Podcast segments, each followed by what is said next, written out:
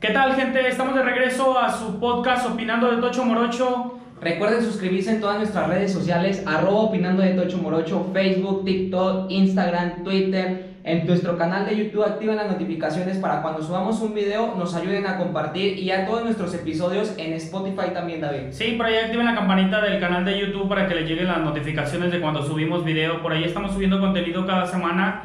Este, vienen nuevas secciones, eh, nuevos invitados, nuevos eh, temas de interés a, a la gente, ¿verdad? Jorge? Como tal, el día de hoy tenemos una persona muy especial para nosotros. Él es el licenciado David Rangel. David Rangel. Un fuerte aplauso también para él, David. Gracias por, por hacer este honor, este profe, le voy a decir profe porque fue mi profesor, Gracias, primer cuatrimestre, quien nos hizo como entrar en razón, David, ¿para qué? Para poder fijar si realmente queríamos como este estudio, ¿no? Realmente. Sí, sí, claro. Entonces, ¿cómo ha estado, profe? Gracias por Muy este bien. espacio. Gracias. Muy bien, muchas gracias David, muchísimas gracias Jorge por invitarme y la verdad todo un placer verles cómo se están desarrollando profesional y aparte de profesionalmente, cómo están complementando otras áreas.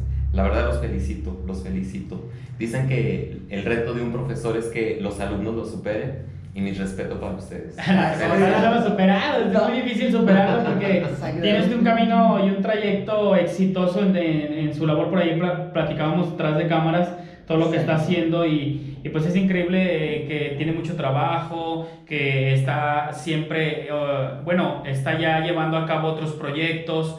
Como tal, ahorita vamos a presentarles cosas que él está haciendo y son de mucho interés para el público que nos sigue, ¿verdad, Jorge? Así es, esa parte tan solo de que te peleen de un lado para otro, David, todavía no llegamos a ese extremo, todavía no estamos en ese extremo, pero para allá vamos, ojalá Sí, algún día vernos por ese lado, ¿no? Donde están peleando el espacio y querer a lo mejor que trabaje para o colabore para alguien, eso es de grandeza, la verdad, Sí. este, siempre lo dijimos, eh, no es porque esté de aquí usted presente, pero sí fue como que esa parte importante en nuestro crecimiento profesional, académico también, Sí. donde dijimos, o sea, si no te pones al tiro ahorita, no va a ser cuando, ¿no? Ese primer cuatrimestre que hizo correr a muchísimos, eh, muchos de 54 solamente egresamos 12, entonces eso es un Ah. placer, eso es un placer.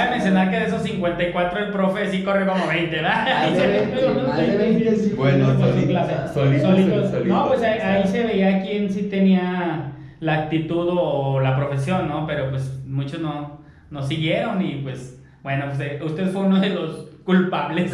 Pero qué bueno, qué bueno que, que pues sí, o sea, haya ese tipo de profesores que la verdad le hacen ver a uno las cosas difíciles y complicadas. Yo recuerdo ese, ese primer día de clases, yo llegué y le comentaba a mi madre, dije, pues es que estuvo muy difícil.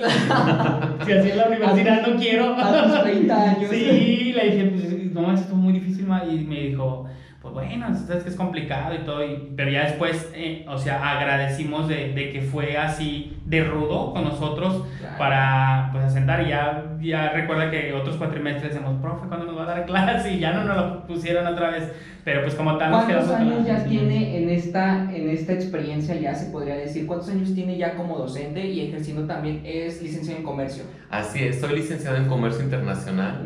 Muy bien. Eh, egresé de la carrera desde 1994 y sin embargo desde que egresé de la carrera, un compromiso para mí profesional y personal fue contribuir en la labor docente sin descuidar la labor profesional.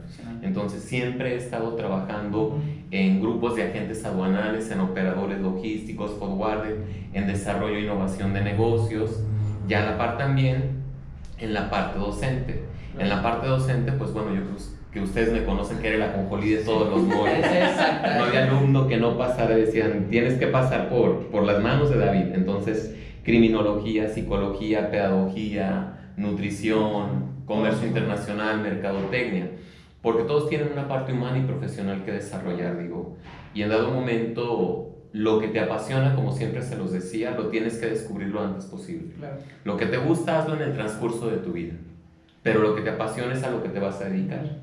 Entonces hay que combinar nuestra pasión también con el compromiso profesional y personal para aportar nuestro granito de arena. Ese ha sido el objetivo. Por ahí también recuerdo que usted era mucho de estar ayudando también a los alumnos o a los egresados que yo veía que publicaba, hay un empleo en tal empresa y a ver, eh, estudiantes de logística, estudiantes de pedagogía, estudiantes de criminología, siempre he estado como que apoyando a los jóvenes y darles el empujoncito de que aquí hay trabajo, échenle, échenle. Está muy bien, yo siempre estuve a ver si ahorita nos habla a nosotros, pero bueno, no se pudo, ¿verdad? Pero como tal, pues qué, qué bueno que pocos profesores hacen eso, como de estar apoyando a los alumnos y a los egresados, y qué bueno, qué bueno por usted. Gracias. Y seguimos con esa parte, seguimos todavía impulsando en cuanto a alguna empresa que conoce y que sabe, como seguimos en la actividad profesional, oye, requiere un psicólogo, requiere un criminólogo, requiere un personal que me ayude porque vamos a implementar la salud nutricional en la organización, inmediatamente pues hacer la, la labor de colocar a, a ustedes como profesionales y profesionistas. Es la labor que uno tiene que hacer. Así es, bueno, ya entrando de lleno lo que es el punto central a lo que vinimos de Tocho Morocho en este podcast, eh, trae un programa usted que es CLIP como tal. Grupo CLIP. Grupo CLIP, este, Sport, que es el programa. Eh, nos quiere abarcar un poquito de lo que es este programa y cómo es que nos va a ayudar a los que futuramente quisiéramos como emprender este camino. Claro que sí. Bueno, Consorcio Logístico Integral como tal es un grupo que está complementado de una forma, como lo dice su nombre, integral. Contamos con aduanas, Aquí contamos con, somos terciarizadores de servicio, pero contamos con una gran red de agentes aduanales que nos ayudan en los trámites de importación y exportación. En nuestro departamento de auditoría también se encarga no solo de revisar los expedientes antes, sino antes de que se consolide una operación, ver qué es lo que se pudiera necesitar antes de realizarla y ejecutarla para que salga bien. Contamos con servicios terrestre, aéreo, marítimo, carga completa, carga consolidada. Contamos también, aparte de lo que es el área de logística, la rastreabilidad para ver dónde, esperemos no, si dónde se robaron la carga, dónde, desapareció. que tengan un buen trayecto. Que, tengan un excelente trayecto y que el cliente esté ahora sí dándole seguimiento. Se le toma captura de pantalla del GPS, en cinco minutos esa tu mercancía salió de la aduana. Cosas que la tecnología nos permite que antes no lo podíamos hacer. Ahora, gracias a la tecnología. Debido a todos estos servicios con los que contamos, encontramos esta área de oportunidad donde de repente venían empresas, quiero exportar mi producto. Claro. Pero el producto como tal no cuenta con las condiciones para poder ser exportado. Hay que desarrollar un producto y adecuarlo primero al mercado nacional e internacional. Hemos recibido productos, eh, me sorprendió uno de exportación de cebadina hacia Nueva York allá no hay esas cosas.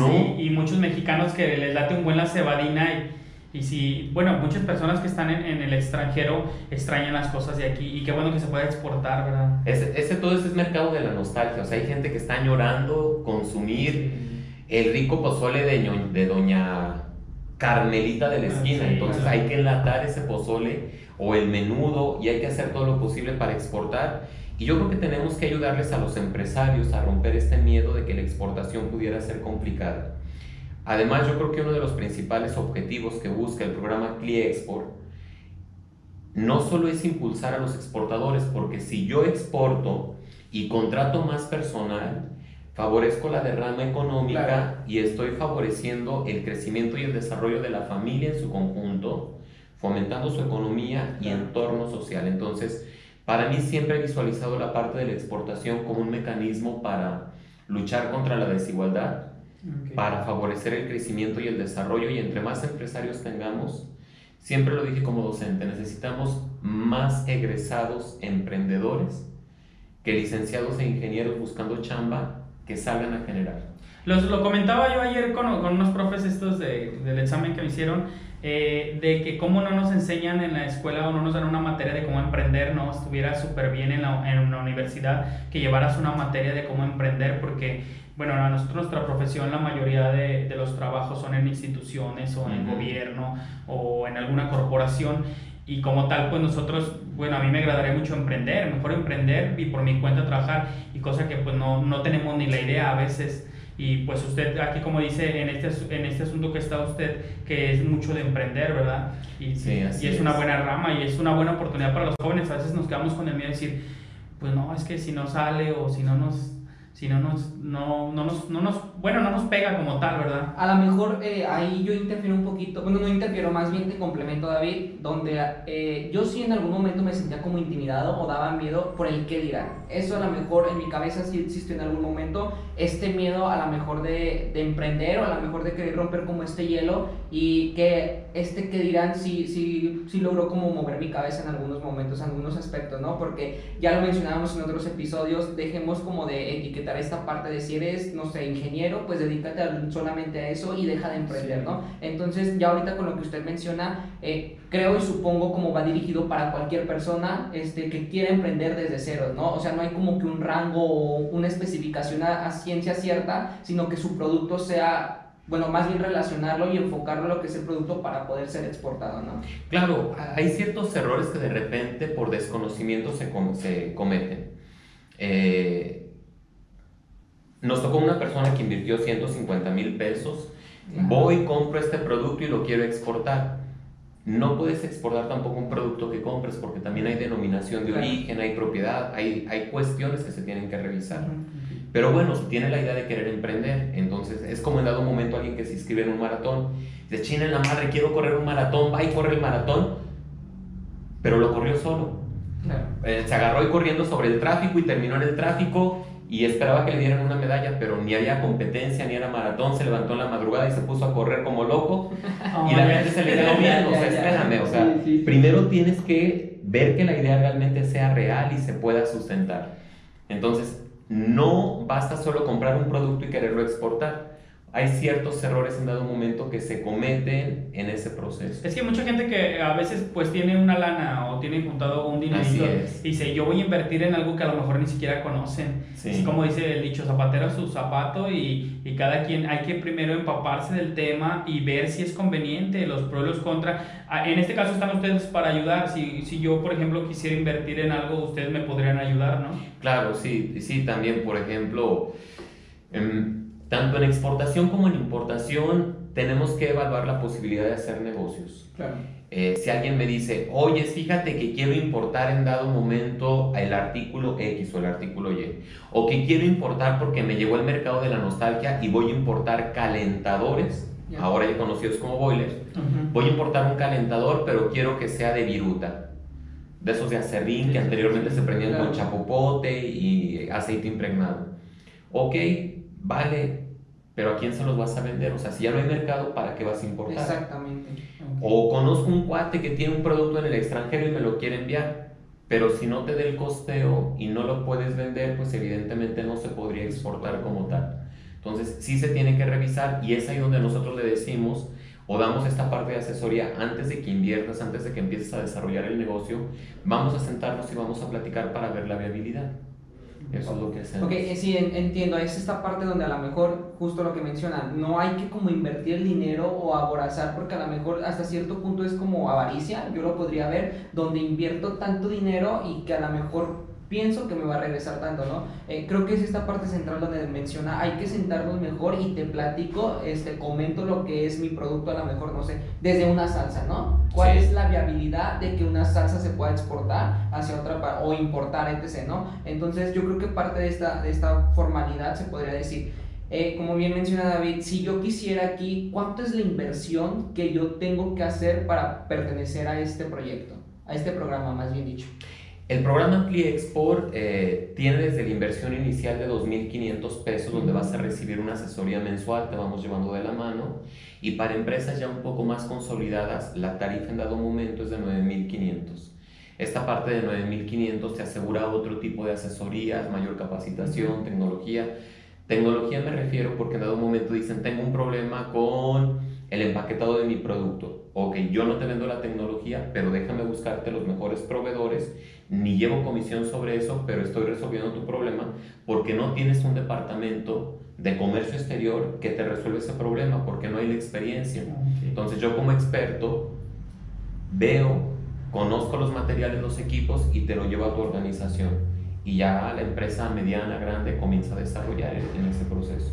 Ok, entonces esta parte a lo mejor donde no es egoísmo, porque a decir verdad, si otra persona este, se acerca y le comenta eso, pues es que yo no lo llevo a cabo, hazle como tú quieras, ¿no? Pero usted, es. como menciona, es íntegro donde dice, sabes que no soy propiamente el que lleva este control, pero conozco las personas que te pueden ayudar, te pueden direccionar y pues adelante, ¿no? Yo te digo como la base, ¿no? A lo mejor esta parte sí es muy importante y cabe resaltar que hasta cierto punto vuelvo a repetir la palabra egoísmo porque nos lo hemos topado en muchas circunstancias donde no te ayudan, donde simplemente es como de, ah, mi chamba era hasta aquí y hasta aquí pertenece mi chamba. Eso ya no me toca. Ajá, exactamente, ¿no? Y ya lo demás ya no me toca. Es uno de los grandes beneficios que tiene este programa, además de qué otros beneficios puede, puede llegar a tener. Te vamos llevando de la mano, pero otro de los beneficios también es que nosotros generalmente estamos eh, dando capacitación o brindando cursos, algunos de ellos gratuitos, y los que tienen costo para ellos son costos preferenciales o totalmente gratuitos. Entonces, de esta forma, procesos, terminologías, cosas que desconocían, de repente se van integrando. Y es muy padre, es muy padre de repente la dinámica, porque en una ocasión, y voy a aprovechar sus esquemas de locución, les digo, les voy a hacer la misma dinámica que de Claro, repente les pongo a ellos. Les digo, genérame un comercial por favor porque vamos a exportar tu cajeta en Argentina. Corre, 5, 4, 3, 2, 1. Eh, les ofrezco mi producto de cajeta. Es una cajeta envinada directamente para los argentinos. No sé, así. Nos Pero sí está- entonación. Sí, pero está como que muy rápido, ¿no? Así de, ¿cómo te claro. espérate, hazme un comercial? No, pues permíteme, déjeme lo pienso, déjeme lo escribo y déjeme ver cómo, cómo aterrizo la idea, ¿no? Así es. 5, 4, 3, 2. ¿Qué tal? Muy buenas tardes, les vengo produciendo este producto de eh, cajeta eh, de México. No, no sé, es muy. Es, muy- es, muy- es- es que, ¿sabes qué? Es como que muy, muy rápido, ¿no? A lo sí, mejor esta logística lo voy a referir porque me hicieron para una para cuando iba a trabajar. Pronto les estaré hablando de eso. eh, una sex shop cuando entré a trabajar, productos sexuales, ¿no? Entonces, véndeme este pene y yo me quedé así como de. Oye, me espérame, ¿no? Entonces es con la, esta parte donde ni siquiera conozco ni siquiera esto, pero a lo mejor con lo que ves es en ese, en ese momento me dijo, es que es con lo que ves y con lo que te estoy dando, ¿no? Pero si nos agarran como que esta parte Sí. de, de- dices tú, wow, o sea, no hay que aterrizar como bien la idea, ¿no? Yo creo. Sí. Y es justamente la idea. Lo que me acaban de vender para Argentina es todo menos cajeta. Oh, Porque sí. cajeta en Argentina No, pues no la conocen, yo creo, o sí. tiene otro significado totalmente. Sí, Ah, sí, ya, la sí, palabra, ya, sí. ya, sí, cierto, sí, sí. Entonces, de repente queremos exportar un producto y a nivel nacional nos hemos tocado con, con ejemplos así brutales cuando los productores de tuna querían exportar su producto. A los norteamericanos, pues los- las primeras exportaciones, tuna. Y ellos decían, estos mexicanos han de ser una fregonería. ¿Cómo le hacen para meter el atún en un empaque tan novedoso? Porque como el nombre no se traduce, Claro, pues le pusimos tuna y el norteamericano lo que estaba esperando es que al abrir ese empaque tan novedoso Era atún. era Era atún. atún. Y luego las primeras exportaciones, si la canción mexicana dice me he de comer esa tuna aunque me espine la boca, ellos terminaron espinándose las manos, la boca y todo. Sí, todo, Sí, porque no- Porque la tuna no se barría. Entonces, a la tuna hubo que acondicionarla para la exportación, incluso desde cambiarle el nombre, como Pear of Cactus, pera de cactus. Ujú. Y ya como que eso le hizo clic al mercado. Ah, ¡Ah! sí, sí. Los cactus dan peras en México. Claro, y empezaron sí. a comerlos. Entonces hay que acondicionar. Yo creo que, que las frutas y las verduras es uno de los principales cosas que México exporta porque una vez platicaba con un brasileño y él estaba asombrado, decía, es que ustedes aquí tienen todas las frutas y todas las verduras, dice, allá, en- allá comerse una sandía es un lujo. Y aquí tienen, o sea, la fresa creo ni siquiera está allá, o sea, hay muchas frutas que no conocen, imagínate, aquí tenemos de todo, vas a la central de abastos y un buen de frutas y verduras que pues no, digo que a mí me asustaban los espárragos, lo dije, me asustaban los espárragos, pero sí. sí, o sea, aquí tenemos variedad de todo y yo creo que yo había escuchado el aguacate es uno de los principales productos que genera demasiadas ganancias porque lo mandan a muchísimos países el aguacate. Sí, el aguacate como producto de exportación a nivel mundial está generando un gran impacto. Quiero decir un gran impacto positivo porque de repente hay una cosa que a mí de repente me hace muchísimo ruido. Ujú.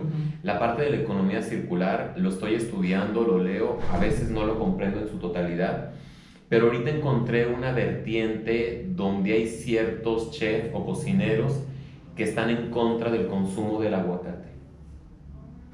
Dice, espérame, es el oro verde de México. No, no, no, me, no me lo tires, o sea, espérame, no, no me tires eh, al aguacate. Bueno, que el aguacate en dado momento eh, en algunos países de Centro y Sudamérica, para los que nos están viendo allá, estamos hablando de la palta. La palta, La sí. Sí. Entonces es la palta para Centro y Sudamérica.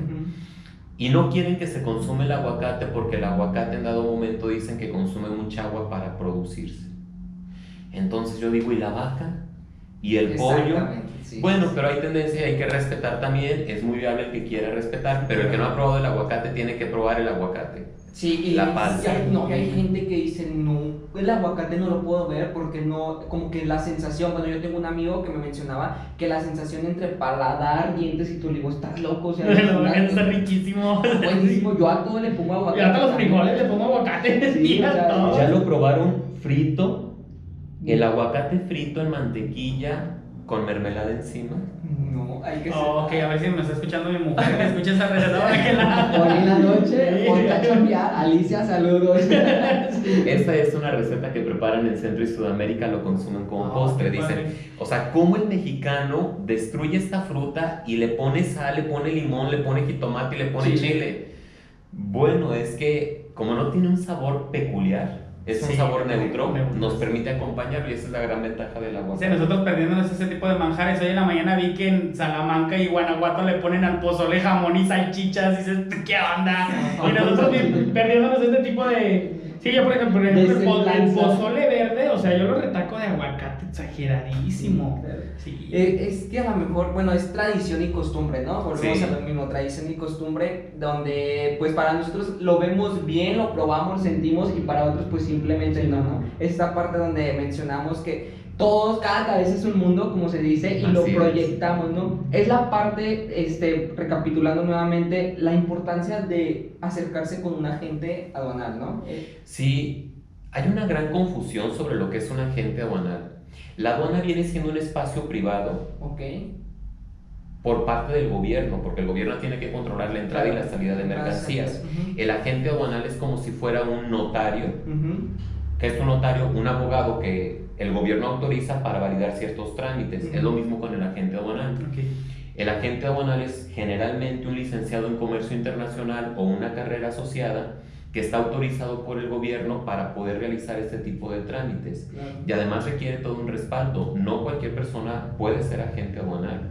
Obviamente tiene que cumplir con ciertos requisitos, tiene que tener cierta solvencia, porque además dejan una fianza. Si algo sale mal, el que tiene que pagar económicamente y penalmente es el agente aduanal. En cuestión de, ¿se refiere ya propiamente a un producto o a lo que se vaya a importar o exportar? Absolutamente todo. El agente aduanal, por ejemplo, nosotros manejamos un concepto que le llamamos PAMA, Proceso Administrativo en Materia Aduanera. Ok. En una auditoría normal de contabilidad nacional, tú puedes guardar tus documentos de haber comprado este micrófono por cinco años y no hay bronca. Ujú. Pero si este micrófono es de importación, la ley aduanera señala que los 365 días del año, las 24 horas, en cualquier lugar y momento, pueden hacerte una auditoría para revisar este micrófono, aunque tenga 25 años, de que haya sido importado. Ah, qué cabeza sabía eso. Y el agente aduanal también, como estuvo involucrado en el proceso de importación por responsabilidad solidaria, también se lleva cierto impacto legal. Entonces, a, a este punto que acaba de mencionar eso, si hay gente que dice, ¿sabes que Yo me retracto y no le entro de lleno a esto, o aún así, a sabiendas de todo el proceso o lo, lo que conlleva, si le entran o hay quienes sí se retiran. No, sí, yo he conocido mucha gente que dice, quiero ser agente aduanal, ya me vi los millones y todo. Y luego que empiezan a ver, eres fácil, el ¿eh? encarcelable, tienes esto y esto y esto y esto y esto, no conoces esto, te necesitas tanto dinero, tienes que abrir al menos tres oficinas y cada oficina al menos tiene que tener sistemas vinculados con la aduana, eso cuesta dinero y requieres tanto personal y tienes que despachar tú el 25%, el 20%, los pedimentos los tienes que firmar, entonces tienes que estar viajando constantemente. Claro. Dicen, creo que ya no quiero ser agente aduanal.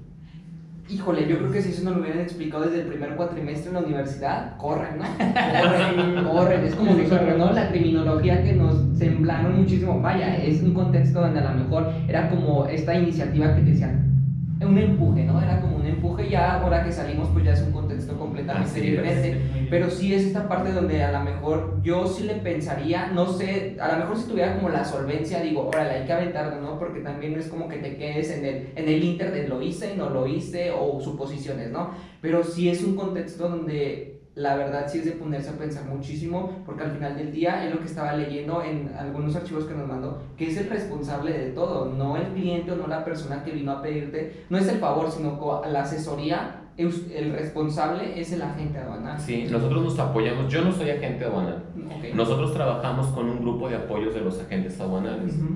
Nosotros nos apoyamos, decíamos, somos tercerizadores de servicios, nos encargamos de toda la coordinación. Claro. Pudiéramos decir, bueno, ¿y por qué no ir directamente y contratarlos? La ventaja de nuestro despacho es que te permite todos los servicios integrales. Yo he conocido y he trabajado para otros despachos donde nada más es el puro flete. Claro. Y aquí no, aquí tenemos flete, despacho. Entonces, si llega un exportador desde cero, lo vamos llevando de la mano. Lo vamos llevando de la mano literalmente. Oye, necesito flete, no te preocupes. Yo te lo voy a cotizar. Vamos a buscar la mejor opción por ti porque mi interés es que exportes Claro. y que seas un cliente en el mediano y largo plazo, que te quedes y que se queden todas tus operaciones y además te las vamos a auditar, que tengas toda la certeza. El hecho de nosotros auditar una operación desde antes de que se inicie es para el propio bienestar de los agentes aduanales, de todos los que estamos involucrados en el Claro, proceso sí, y del sí. propio exportador también. ¿Qué es lo más random que, le, que es- han pedido exportar o importar? No sé, algo muy locochón. Híjoles, en esto te encuentras absolutamente de, De todo. todo. esa parte de, de- me tocó trabajar eh, con la importación de artículos sexuales de una, no de una empresa, de una franquicia en México. Claro. Yo creo que la que fue la que te hizo la entrevista, pues, probablemente. ¡Qué nombre! Entonces, en el previo pues encuentras consoladores, dildos, vibradores, muñecas, una gran cantidad de productos. Me ha tocado manejar eh, trámites para repatriar cadáveres. Eh, en una ocasión en Monterrey ese sí estuvo cañón porque se importaron unos grillos. Estos grillos venían y eran para laboratorio, no venían como alimento. Si hubieran venido como alimento, alimento para mascotas, para serpientes, tienen un tratamiento. Pero a la persona en, ese momento, en esa paquetería que manejó la carga, se le hizo muy raro escuchar eh, el canto de los grillos. Claro. El muy bruto lo abrió. Este almacén queda en despejado. Claro. Los grillos saltaron. ¿Cómo demonios agarró los grillos? Y además son grillos de laboratorio que están tratados, que traen un fin, que traen un objetivo de estudio. Claro. Olvídate, o sea, me ha tocado Sí. absolutamente de todo. También tienen todo. ese, ese tipo de responsabilidades, ¿no? Si pasa algo, ustedes son los que dan Sí. la cara. y- Sí, por eso hay documentación que de repente, de repente se tiene que llenar. Ayer justamente estuve con una empresa muy, muy interesante. Ellos van a exportar cuadros. Cuando me dijeron, oye, este, hay una empresa que quiere exportar cuadros. Eh, a pesar de que no suelo hacerlo, quiero decir, otra vez votó mi David, mi chip interno. Me, imaginé, me imaginé un bohemio ahí fumando, tomando, medio pacheco, pintando. Y yo dije, bueno, probablemente algún amigo que tiene en el extranjero le gustaron las obras. Iba. Y a lo mejor las quiere enviar. Ok, las vamos a enviar, no hay ningún problema. La verdad que cuando yo llegué a esta empresa, me quedé callado. Es una empresa que, que tiene tres niveles, tres pisos. Tiene bastante personal trabajando para ellos. Y, y se te hincha la piel de orgullo de saber que los productos mexicanos pronto se están comercializando en Europa, en Asia, en todos Con los- un éxito rotundo, con un éxito rotundo. Yo me quedé a ver el tamaño de la empresa sin palabras, definitivamente. La Ah. empresa quiere empezar a generar un embarque semanal, al menos. Y lo más interesante es que es obra de arte. O sea, Claro. el hecho de que sea obra de arte, de producción masiva, pero todo trabajo pintado a mano, no como artesanal, sino viendo otra segmentación de mercado y, y ahora sí que compitiendo al tú por tú y vendiendo sus productos en tiendas similares como fábricas de Francia, el Palacio de Hierro, pero a nivel mundial y que el producto sea mexicano, dices, este proyecto, con este proyecto me caso. Porque ese es el objetivo de, de nuestro proyecto, impulsar las exportaciones porque empiezas a ver, o sea, ves, eh, me tocó ver en ese momento cómo llega una chavita, eh, yo le calculo que probablemente 17 años, con toda la ilusión en su cara, la vi en el momento en que se sienta en, su, en su lugar de trabajo y cómo empieza a sacar la acuarela y empieza a sacar trazos y todo. Y en ese momento la chavita se pone sus audífonos, se desconecta, la vi, no la vi pintar, la vi plasmar su alma dentro de una pintura que el día de mañana va a estar colgada en algún otro país. Eso es altamente gratificante. Yo creo que para los dueños de la empresa deben de estar súper orgullosos porque además trabajan puros artistas con ellos. O sea, no es, no es de que, a ver, vamos a producir por lote y es una máquina, es impresión, no, es trabajo elaborado a mano puro artista mexicano. Yo dije, ¿de dónde sacaron tanto artista? Sí, cabe mencionar que aquí, bueno, aquí también en la ciudad de León hay, mucho artista que pinta y es excelente, o sea, han hecho, hacen murales demasiado, porque ya tuvimos a la primera invitada, Shadi, es buenísima también para hacer cosas y hay un montón de personas que se dedican al arte de la pintura en óleo, ya sea en óleo, ya sea con aerosol, ya sea... Shadi, si nos estás viendo, aquí hay una gran oportunidad, una fuente de trabajo, relación Contáctanos, por contacta favor. este, porque hay una, es verdad, eh, lo habíamos platicado también en algún otro momento. Yo creo que la parte donde el mexicano quiere pisotear al mismo mexicano está muy visto, ah, porque entre nosotros nos ponemos los pies y no queremos como abarcar más, ¿no? Entonces, esta parte que usted menciona, que son cuadros, a lo mejor alguien que nos está viendo, nos está escuchando decir, cuadros, o sea, que tiene cuadros, o sea, espérate, se van a ir a otro país, se van a ir a otro lado, se van a ir de esto, de mexicanos, entonces ahí sí hay que sentirnos como orgullosos, es decir, ok, esta chavita como menciona, 17 años, donde tú ves que la pasión la tiene, algo que nos mencionaba, haz lo que te apasiona, no lo que te gusta, ¿no? Lo que usted mencionó al inicio de este, de este video, entonces, esa, esa satisfacción, la verdad, yo sí digo, wow, qué padre que a lo mejor se nos diera como esta oportunidad, porque no a todos se da la oportunidad, y cuando se te da hay que agarrarla, porque oportunidades yo creo que solamente hay una, y si no la tomas en ese momento, es de riesgos, yo también siento que es de riesgos, hay que arriesgarnos a hacer algo, hay que arriesgarnos, hay que aventarnos, si nos, nos aventamos, pues no vamos a trascender, se podría decir, ¿no? Como trascender de una forma bonita y confiable también para nosotros, ¿no? Sí, totalmente de acuerdo. No, pues sí. Ah, ok, seguimos entonces. Perfecto, entonces, ¿qué tal si empezamos como a, a, lo que es el primer producto que nos va a mencionar? Pues miren, dentro del programa CliExport se han acercado con nosotros algunos productores. Y aquí tenemos uno que es tequila de café. Tequila de café, muy bien. No es café adicionado, adicionado perdón, con tequila. No es crema de tequila. Ok. Es un tequila literal de café. Obviamente este producto pues se acaba de acercar con nosotros, ellos ya tienen su marca, ponen la etiqueta, que hay que trabajar con ellos. Pues obviamente vemos que el producto como tal aún le hace falta bastante desarrollo. No tiene un empaque de seguridad como tal, como debería de tener. Conforme a las normas oficiales mexicanas y las normas internacionales, el hecho de todo el etiquetado del contenido que contiene. Llevan unos marbetes aquí, ¿verdad? Nos faltan todos los marbetes. Entonces, justamente nosotros vamos eh, desarrollándolo poco a poco. Ahorita en un momento más tendremos la oportunidad de lo que viene siendo probar el tequila de café. Hasta parece como una figura artesanal, ¿verdad? Sí, de hecho está hecho artesanalmente. De hecho este producto está hecho artesanalmente. Y yo creo que este como un digestivo en Europa se venden muchísimo los digestivos. Entonces, ¿qué es lo que tenemos? Le digo a Néstor, el buen emprendedor, que vamos a compartir sus redes sociales y unas imágenes de él para que puedan ustedes animarse a probar este delicioso y exquisito. Contactarlo, ¿verdad? También lo dejamos en la descripción del video. Añadimos sus redes sociales y para que lo contacten quien quiera e igual también nosotros hay que contactarlo y hay que también hacerle ahí para que también vayan y lo sigan, porque la verdad es apoyar, ¿no? Apoyar esa parte del crecimiento. Pero igual, este, dejamos que nos explique y ahorita continuamos. Bueno, pues vamos a empezar a abrirlo. Abrirlo, ok. Este, al momento de, aquí ya saltó. Exacto. Exacto. Este viene siendo ya nuestro primer sello de seguridad, indudablemente. O sea, ya nos da algo de confiabilidad como tal. Hay que revisar incluso lo que viene siendo desde la tapa.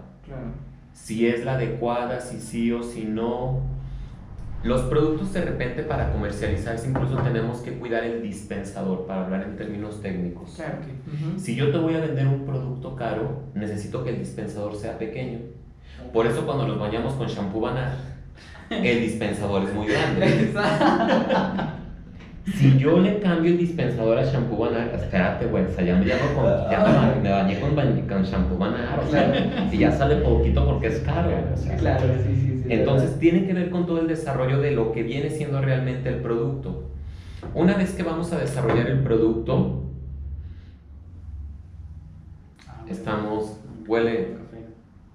Ok. huele a cafecito, güey, tiene, una- tiene un aroma. Ya se prendió mi. Madre santa. Este tiene un No aroma. es viernes. Hay que terminar lo que empecé ayer.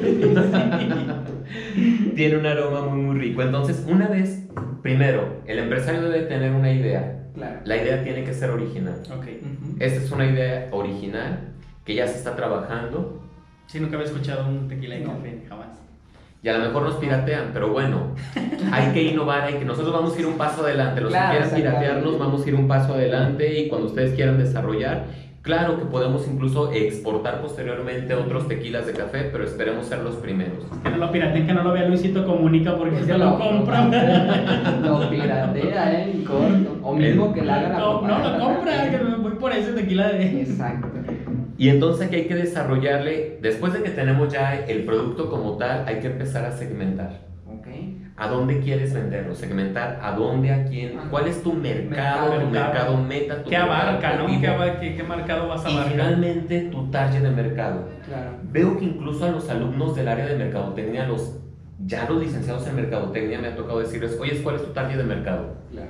Y al momento que les pregunto, oye, ¿cuál es tu target de mercado? Este, es que eso no lo vi. Espérame. Es como cuando vas a ligar. Yo les digo, ¿cuál es tu target? Claro. Si no conoces tu target, terminas levantando cada cosa este, y evidentemente, pues no es el mercado que yo quiero. Para que ponga a la gente en contexto, les puedo explicar brevemente Claro. el Tanger. El mercado es en forma amplia. Mercado meta se van reduciendo, mercado objetivo, voy generando estrategias y mi target de mercado ya me permite definir cómo voy a abordar de forma correcta al cliente. Claro, ya. Entonces, si una empresa no tiene definido cuál es su target de mercado, muchísimos de sus esfuerzos de, de venta van a ser totalmente inútiles, se van a quedar en el proceso. El target de mercado lo que me da es focalizar mis esfuerzos de venta. Entonces, vamos a focalizar no el mercado. Voy a analizar el mercado, pero mi objetivo es llegar hasta conocer el target de mercado. Que diga, este mercado va para un consumidor que tiene estos hábitos. El target tiene que ver con estilos de vida. Dónde se reúnen, dónde se divierten, dónde lo compran. Porque si logro entender y descifrar al consumidor final como tal, voy a saber en qué puntos de venta lo voy a poner. Muy bien. Esa sería la, la intención. Y bueno, este tequila de café, los productos que voy a presentar todos están generando aquí en León. Todos. Eso, eso, eso. me Orgullo leonés, qué Orgullo, bueno. Orgullo leonés, orgullo leonés. Sí. Entonces, este, este tequila de café, repito, de marca Cantaloa, que es un, un pueblito en España. Y yo no sé si de repente los destinos, el misterio, Maranzazú, este, Los astros. los astros Astros ahorita. se conjugan. Yo le preguntaba el día de ayer al, al emprendedor, le digo, ¿por qué Cantalú? Néstor, o sea, ¿por qué? Cántalo. Es que es un pueblito en España. Le Y- digo, es que fíjate que inconscientemente en España les gustan mucho este tipo de productos como degustativos. Y me vas a decir que te estoy tirando el chorro que te quiero, el chorro, perdón, que te quiero vender, Exacto. pero no, a lo mejor inconscientemente, a veces de repente llega una señal. Y le digo, yo vi tu producto, lo vi en internet, me gusta, me agrada, quiero conocerlo, quiero emprender, quiero desarrollar contigo, anímate a exportar. Entonces, cuando yo veo un producto, me caso con el producto y vamos desarrollándolo desde cero hasta que termine siendo exportado. Obviamente en ese inter va a haber muchos problemas. Hoy tengo problemas con el empaque, buscamos empaque. Claro. Oye, es que tengo problemas de financiamiento. Bueno, pues podemos buscar un financiamiento, un crédito puente, una cobranza documentaria en crédito puente. Se puede conseguir desde mil dólares hasta 5 millones de dólares, dependiendo de la empresa. Sí, sí. Claro. Y nomás hay que saberlo trabajar, digo, para sustentar toda esta evidencia. De repente nos llegan otro tipo de productos. Este es un producto, no voy a mencionar la marca, porque no tengo permitido todavía mencionar la marca, pero este es un café de marihuana. Así es. Cannabis. Está potente ese, sí. Por favor, aléjamelo de Con el simple olor. Sí. Sin embargo, no, sí, sí, güey, sí huele. Sí, sí, Es sí, que- sí. Tiene más el olor a marihuana que a Que a café, café, sí, exactamente. indudablemente. Este es muchísimo, huele a marihuana más que a café. Obviamente con este envase, con este empaque en el mercado internacional, o sea, los, los sellos de seguridad, Pues no, No son. no. Pero sin embargo, es la Se debe de trabajar en ello Se para, tiene que para adquirir cómo en se va todo el proceso de desarrollo para empezar a visualizar hacia dónde quiero exportar. Para darle, para darle su portada, ya ve que dicen que un libro habla su portada, Sí. igual también un producto, la portada y el, el cómo lo ve uno es, dice, ah, caray, qué bueno. ¿Les parece si pasamos a la degustación? Claro que sí. muy bien, pues vamos a probarlo. vamos a, a probar la degustación y ahorita pues continuamos. Vamos a una pequeña pausa. Ok. Una pequeña pausa. Pues ya regresamos de la pausa, vamos a ahora sí a, a disgustar de este, de este tequila. ¿Quiere comentar algo? Pues bueno, en esto, el tequila como tal se puede preparar en las rocas, Ok. se puede tomar solo, acompañado con hielo, decíamos en las rocas, se puede combinar, en este caso lo preparamos tipo frappé, Ok, con un poco de hielos y un poco de leche Carnation, el comercial de la marca, Exacto. digo, No a está veces no, no- sí, no no, nada, pero. pero es que luego no quedan igual. Ok. Exacto. Pero sí, yo creo que nuestro buen Néstor, quienes le vamos a compartir las redes sociales, tiene un excelente producto, espero les, les guste, vamos a A probar. A probarlo. Está muy rico.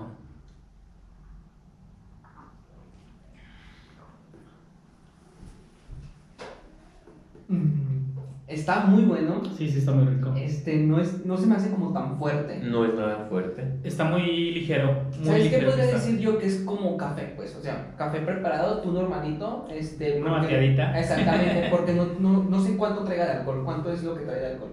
Son cosas que tenemos que revisar toda en la parte de las especificaciones Ah, ok, muy bien. técnicas, conocer bien su proceso productivo, ver el contenido, por eso la importancia de lo que viene siendo la etiqueta. Porque todos los tequilas no, no pueden tener más de alcohol, cierto nivel tienen. Cierto nivel de alcohol y además en- a nivel internacional los impuestos en cuanto a alcoholes se pagan en función de los grados Gay-Lussac, es decir, del contenido de alcohol que tiene. Claro. Pero, este- ajá, perdón, regresando a las etiquetas, yo creo que es el momento de... Miren, aquí por ejemplo, eh, Dovendor, que es un extraordinario café, Claro. Ok. aparte de que es un café vegano, o sea, hay muy pocos cafés veganos en el mercado, café vegano, orgánico, de la más alta calidad, porque los cafés se venden, de repente pensamos que es café gourmet. Yo recuerdo que cuando le dije al, al empresario, oye, estamos hablando con- de café gourmet, y me decía mi buen Javier Arellano, no, no, no, espérame, o sea, no le llames gourmet, porque gourmet, o sea, en café, nuestro lenguaje, cada área de negocios tiene su propio lenguaje. Y aquí, por ejemplo, para ver la calidad del café se mide por el número de tazas. Después hablaremos de, de ese otro punto. Lo que quiero señalar aquí es cómo cambia todo lo que es la imagen. Así Claro. llegó este producto a nosotros. Y sin embargo, ellos han trabajado eh, justamente en la innovación y Ya desarrollo de, de la etiqueta. Está totalmente increíble, destinada ya para el mercado internacional. Ya estamos trabajando con ellos. Nuestro siguiente paso para ellos es fijar ya la posición de compra. Claro, sí, sí, sí. Es que, bueno, se puede ver, no sé si ahí se logre percibir, pero básicamente es una etiqueta donde trae toda la información. Nada ¿no? más. Exacto. Ya, ya, ya viene impresa en el empaque. Y todos los se- sellos que tiene aquí, ¿verdad? De, Sí, sí, toda la normatividad. Además, Cuenta con la certificación europea en el caso del café orgánico Dovendor, se los recomiendo. No es un café económico, tampoco es un café que no puedan comprar, o sea, todo el mundo nos podemos dar de repente ese extraordinario gusto y más para los amantes del café, debido a la gran calidad que tiene y que es 100% vegano, orgánico, tiene un serie, una serie perdón, de propiedades realmente interesantes. Pero lo que quiero destacar es eso, ¿cuánto trae este y cuánto trae este? No lo vean. No. Eh, ¿En qué gramos? Sí, Mm, Ah, ha de ser este. ¿50? Unos. No, No, no sé. Estos son ¿Mucho? unos 500 gramos.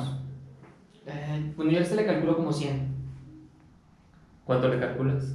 Eh, 250 gramos. Vean aquí lo que hace una etiqueta respecto a la percepción del consumidor. Es Claro. el mismo, ¿no? El contenido es el mismo. No, sí, claro. es el- El contenido es el mismo, solo Claro. que un buen, una buena presentación para Exacto. el mercado nacional e internacional sobre todo nos da mayor posicionamiento de la venta. Claro. Ahorita con ellos vamos a empezar a trabajar ya en la promoción muy fuerte. Mi objetivo y mi reto es que en este año ellos estén exportando al menos a un país, al menos. Muy bien. Claro. Si logramos bien. exportar a tres países, Súper voy a estar súper agradecido con ellos por haber depositado su confianza en nosotros. Pero hasta ahorita todo va bien. Excelentemente bien. ¿Cuánto sí. lleva con este proveedor ya, eh, bueno, trabajando pues? El café acaba de llegar ayer. Ok. Ah, el tequila. eh. Dovendor llegó a nosotros hace un par de meses, unos dos meses tiene con nosotros. En dos meses el producto de este desarrollo ha logrado a desarrollar ¿Y, esto. qué, y qué, en qué buen tiempo llegó el tequila? Pues si hubiéramos grabado nosotros días anteriores no lo hubiéramos mostrado. Así es. Justamente llegó ayer y ya lo estamos mostrando hoy. Qué bueno. El café de marihuana ese tiene un poco más de tiempo que llegó, pero antes de avanzar en un producto nosotros tenemos que checar que la normatividad legal y jurídica existe. No podemos entrar en, en en la comercialización de cosas ilegales que terminemos. Ojalá el café de marihuana no lo vea Vicente Fox porque ahí se va a querer piratear la idea de ese señor. La, la idea, ¿no? Este producto, donde aquí en León, porque es de León, este también. Ese también es extraordinariamente. Aquí en León, híjoles, miren, yo no soy de León, mi familia todo es de aquí de León. Yo nací en Chilangolandia, no me vayan a matar. Saludos. No, no, no, no, ¿qué Miren, pasó? Cuando doy de repente cursos, capacitaciones a nivel nacional, yo siempre he dicho, el mejor lema que yo he leído y con el cual me caso es con el de León. El trabajo todo lo vence. Claro, Esto a mí ya. se me quedó muy grabado Sí, sí, sí. cuando la primera vez que llegué a León y vi su escudo y vi esa frase que para mí me marcó muchísimo, el trabajo todo lo vence. Ustedes terminaron una universidad con trabajo, el empresario sale adelante con trabajo. Trabajando se vale, se vale, sí se puede, hay que echarle ganas. Y es justamente el resultado de, de- de estos proyectos, de estos procesos. Claro, eh, ¿dónde, ¿dónde se distribuye aquí en León este par? ¿O todavía no está como la distribución, la venta? Pues, en aquí? redes sociales, pero en el caso de, de Dovendorf, le vamos a compartir todas sus redes Claro. sociales, teléfono y todo para que lo puedan consumir. Va a estar en la descripción del video las redes sociales y también acerca del tequila, a ver con quién se pueden contactar para que lo, Si me empiecen a puedes comprar. pasar los otros productos, Sí. por ejemplo, Dovendor tiene una serie de productos. Eh, ellos, por ejemplo, son nips de cacao orgánico. ¿Conocen los nips? Eh, no. ¿No? Y chispas de chocolate. Estas son chispas de chocolate, pero esta es 100% cacao. Probablemente, a lo mejor no. Aquí están chispas de chocolate. ¿Podemos probarlas? Vamos Sí, adelante. a probar nuevamente. Espero les guste. Porque, por ejemplo, es un en el- chocolate muy diferente. es exa- sí, esto es para pura exportación. Claro. En el mercado internacional se busca el producto 100% cacao. Este no tiene No azúcar. tiene azúcar, es lo que le iba a no no tiene absolutamente nada de azúcar. Es totalmente. Está muy raro el cacao. sabor, pero está bueno. Sí, Está bueno. o sea, es, es realmente. Y Para es- los amantes del chocolate. Sí, este es solo, Sí, solo, claro. solo, solo para el segmento. No tiene nada de azúcar, nada de azúcar aquí. Perfecto para los diabetes. Para los, los diabéticos. Sí, ¿verdad? sí, sí, sí, este es perfecto para los diabéticos. Y ellos, por ejemplo, ya venden a través de Mercado Libre. Esos son nips, igual, Ah, ok. de cacao orgánico. Así es. Son como pequeñas chispas de cacao, ¿verdad? ¿Se Sí. puede decir? Así es. Mm, sí, también no tiene nada de azúcar. Eso. Que es básicamente lo mismo. Bueno, no es lo mismo. No, no tiene un sabor diferente. Ahí este termina como. Sí. Al último Aquí te están queda un comiendo poquito. Más poquito- cascarilla. Ujú. Sí, es algo al final como que. La textura, lo Exacto. crujiente y todo, o sea, son experiencias. Yo les digo de repente a reposteros, tienes un extraordinario producto, pero a veces fallas en el detalle. Pónmele unos nips, imagínate rebanar. Es como para adornar, por ejemplo, una nieve, le podemos poner arriba Uy, unos, sí. unos, eh, unos panquecitos, Sí, algo sí. así. Está muy delicioso. Eh, por cierto, hay una nieve deliciosa de mezcal Ujú. en San Juan de Dios. Sí, sí, lo he probado. Tienen que probarla. Y si le agregas un Vamos a ir a hacer nips, transmisión en San Juan de Dios a probar las nieves un día. Sí, claro. Esa nieve justamente. Perfecto, perfecto. Creo que me querías preguntar algo acerca de las incidencias en las aduanas. Las aduanas. Así es, las incidencias. mm, Pues bueno, no es como que esté muy adentrado al tema, pero por lo que vimos en la carrera y en algunas otras ocasiones, es que sí hay mucha incidencia delictiva en aduana propiamente. Este, la última que yo tuve en cuenta es que había cuerpos, que encontraron algunos cuerpos y que supuestamente no se habían dado cuenta. Llegaron justamente hasta México, este, pero eh, pues no, se desconocía, no sé si se le llama lote o a la parte esta donde venían. La verdad, quiero que usted nos platique acerca de esa incidencia. Es la magia del poder. Del poder, exactamente. No, miren, este, yo creo que de repente hay un gran desconocimiento en términos de la estructura aduanera. Claro. Al interior de las aduanas todos los espacios están concesionados, solo se les renta a privados y no es corrupción, es todo lo contrario, es para evadir la corrupción. Claro. Si el gobierno se encargara y hiciera absolutamente todo, corromper a una persona es más fácil y no quiere decir que con eso estoy a favor, son esquemas. Claro. Y en cambio cuando divides tendrías que corromper a 5, 10, 15, 20. Ujú. La empresa que baja los contenedores a puerto es una empresa, quien hace a veces las maniobras en patio es otra empresa, Claro, donde almaceno la mercancía en una bodega es otra empresa. Todo se está revisado con cámara, las 24 horas está revisado. Sabemos que la corrupción permea absolutamente todo, que nada es infalible. Ujú. Pero en ocasiones de repente confundimos. Yo recuerdo una experiencia personal que un familiar me decía, es que yo soy agente aduanal. Yo decía, ay, güey, espérame, ni la prepa terminaste y dices que eres agente aduanal. Sí, es que trabajo en la aduana, soy agente aduanal. No, espérame, tú eres tramitador, este, de repente ayudas en algunos trámites y te contrató una agente Eres coyote. Y de tercera. Porque estaba flaco y desnutrido. Entonces era coyote y de tercera. Entonces, De la 4T. de la ¿vale? 4T. La 4T. Y este tipo de personas que a veces, eh, algunos de ellos tienen necesidad, otros probablemente no tienen ética, no tienen responsabilidad. Ellos lo que sí hacen es en dado momento decir, ah, pues yo puedo entrar a la aduana, puedo sacar una mercancía, buscan la forma. Y algunos empiezan en operación hormiga, a pesar de todos los filtros que hay, logran. Pero no es un agente aduanal, o sea, es una persona a quien un prestador de servicios de los que trabajan al interior de la aduana lo contrató, echa a perder toda una imagen del agente aduanal. Ujú. Pero sí puede haber muchas incidencias. La verdad, pensando como delincuentes. Claro. Si tú fueras un delincuente, ¿te animarías a pasar mercancía por la aduana? Teniendo tanto mar y tanto aire por el cual vuelan las avionetas que no se registran o los submarinos que llegan y de repente sueltan la mercancía y sale el pescador a levantar su pesca. Claro. No todo el narcotráfico pasa por Por aduanas. aduanas, sí, claro. No todo el contrabando pasa por aduanas. Justamente vi un reportaje eh, de aduanas donde mencionaban que era más fácil aéreo porque no había un registro como tal. Entonces, esa parte a lo mejor, porque también sabemos que usted lo maneja, es las vías es terrestre, marítimo y aéreo. Así es. Es, entonces es más fácil, bueno, lo acaba de mencionar, por aéreo, no hay tanto filtro. ¿Cuál es el filtro eh, que diferencia uno del otro? Bueno, más bien ya es, es esta parte donde no hay la seguridad, o no sé cómo llamarlo, pues por eso, por mencionar algo. Lo que pasa que en dado momento pueden haber vuelos privados Ya. y vuelos privados que no estén registrados. De repente tumbaron avioneta, la Marina tumbó avioneta, el ejército tumbó avioneta, porque no está registrado. Entonces, Claro. si yo voy a delinquir, oye, Jorge, ¿me das permiso de asaltarte? No, pues, o sea, espérame, No. la delincuencia no pide permiso, busca los filtros, busca la forma de cómo hacerlo. Ujú. Repito, no quiere decir en dado momento, se confunde a veces muchísimo la parte de la delincuencia y de lo que se entiende como corrupción en aduanas. Claro. ¿Qué si pudiera pasar como corrupción en aduanas? Que yo hago una compra en el mercado internacional y le diga a mi proveedor, oye, ponmela más barato, porque si llega más barato voy a pagar menos impuestos, eso sí es corrupción, pero eso se puede a través de una auditoría y el gobierno lo puede hacer porque tenemos precios estimados para importar una mercancía.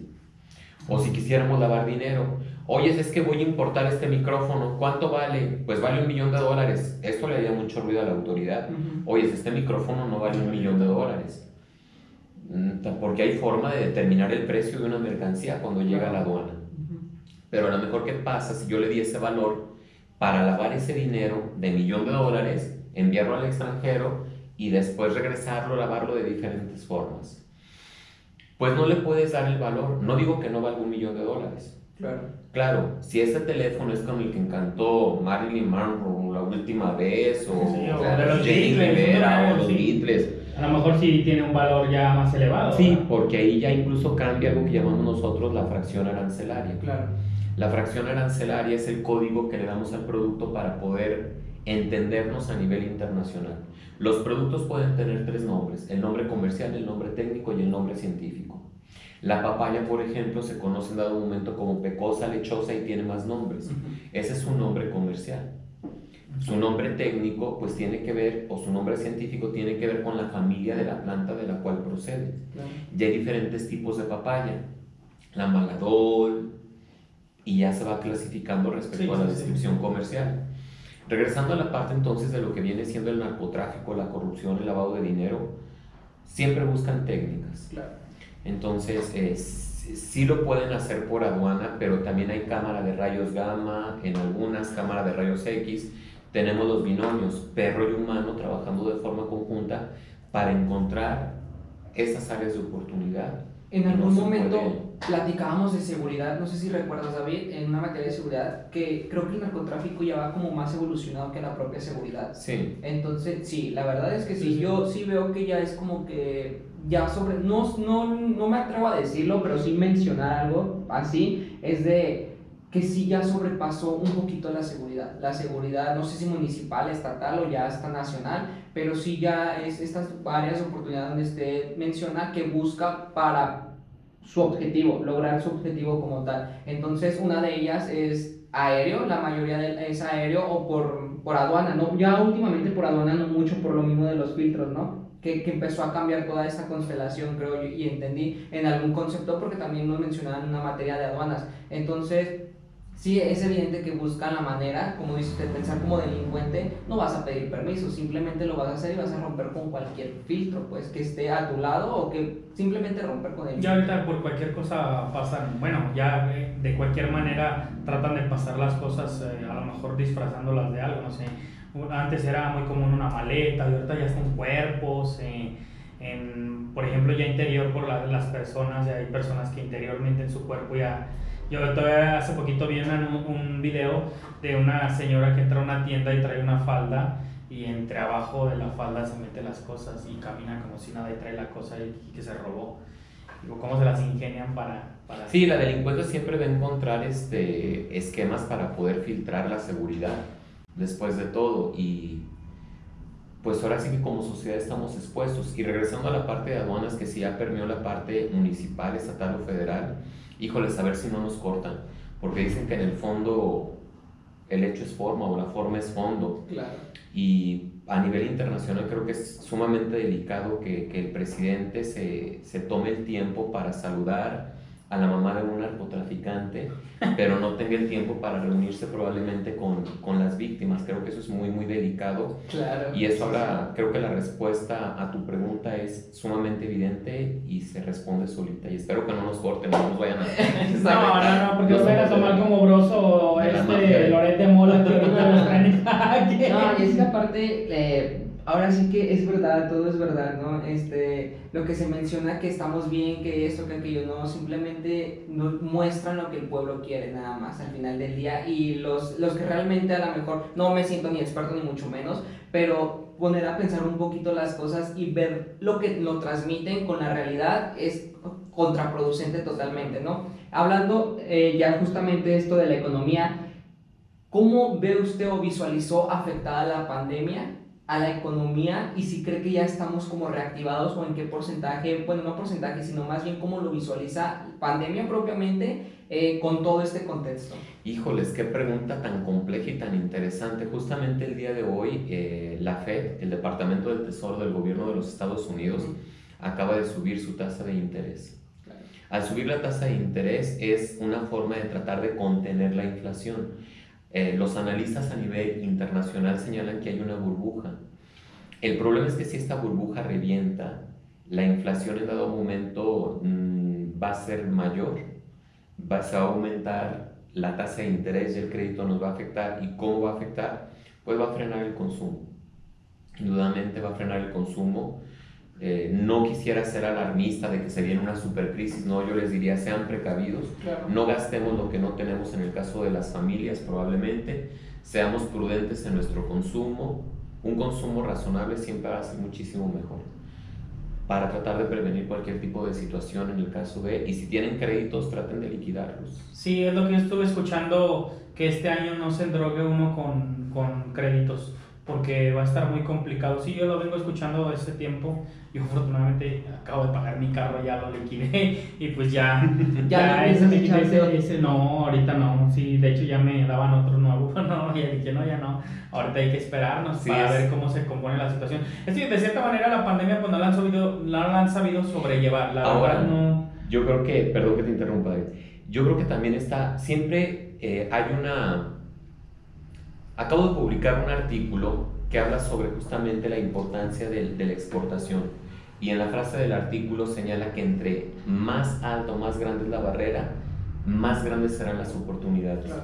El hecho de que ahorita tengamos esta situación de contención es justamente el momento de emprender.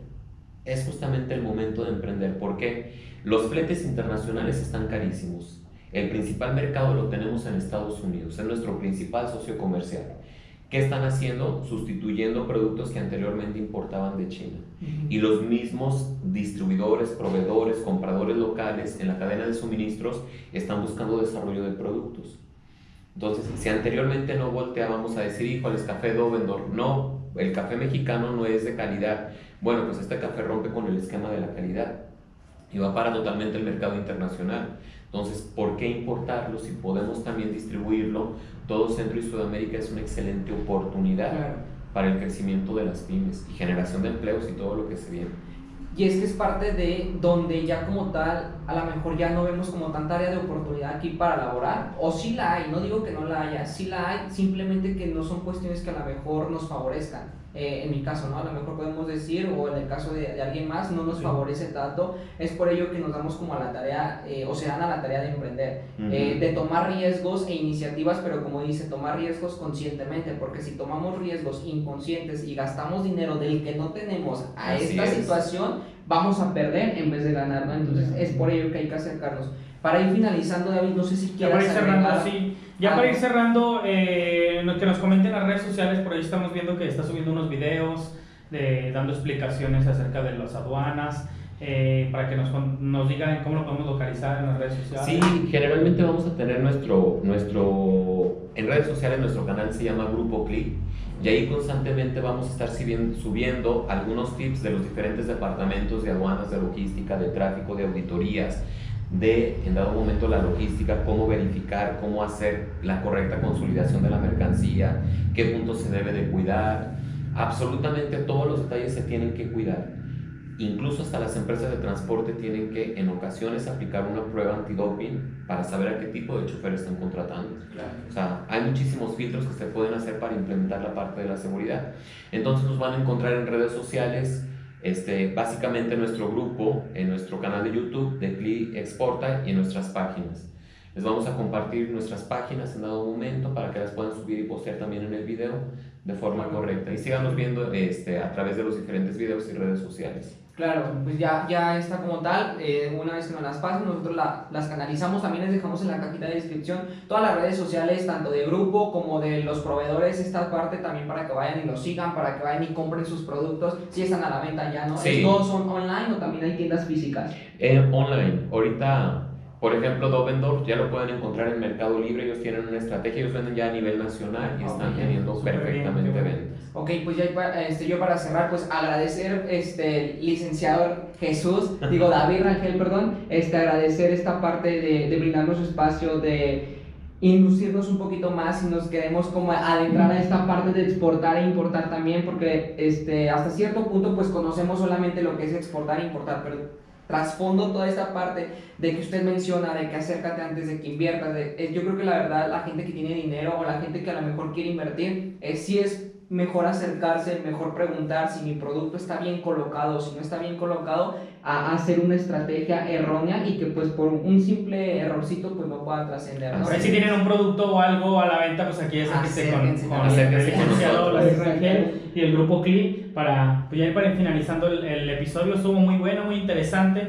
Espero les guste por ahí si se les agrada, denle, denle like al, al video y por ahí compártanlo con las personas. Así es, también síganlo en su canal, también va a estar subiendo cada, cada semana o cada que va a Cada estar- semana, cada semana van a encontrar un contenido diferente y todos van a ser pequeños tips, le llamamos nosotros Clip Informa, nuestra cápsula informativa, pequeños detalles para ir despejando las dudas que de repente tienen los importadores o los exportadores y es para todo el mundo. Dentro de poco hablaremos de lo que viene siendo si quieres ir de viaje, qué debes de considerar cuando vas a traer tu maleta o cuando vas a llevar tu maleta. Oh, que es importante. muy, muy, muy práctico en esta parte porque dicen, oiga, me voy a ir de viaje, ¿qué me llevo? ¿Qué me traigo?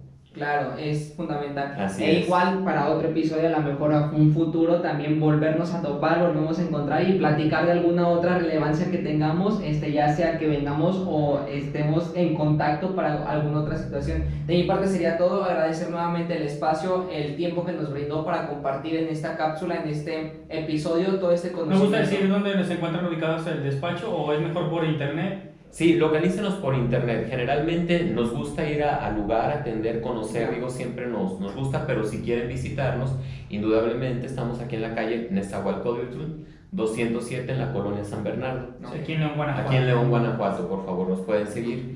Y obviamente a través de nuestras redes sociales www.http.grupoclip.com.mx. Ok, muy bien. Pues para, de mi parte también eh, sería todo. Muchas gracias por, por brindarnos las, las puertas de, de su despacho. No, al pues, estamos aquí dándole lata un ratito y pues gracias por el café. Estuvo muy rico Está muy tequila bueno. y café. Pruébenlo. Y los productos de cacao muy bien eh, por ahí. A ver si nos llevamos el, el té de marihuana para el café de marihuana. marihuana. Para, Para porque ya me dormir. hizo efecto antes de probarlo.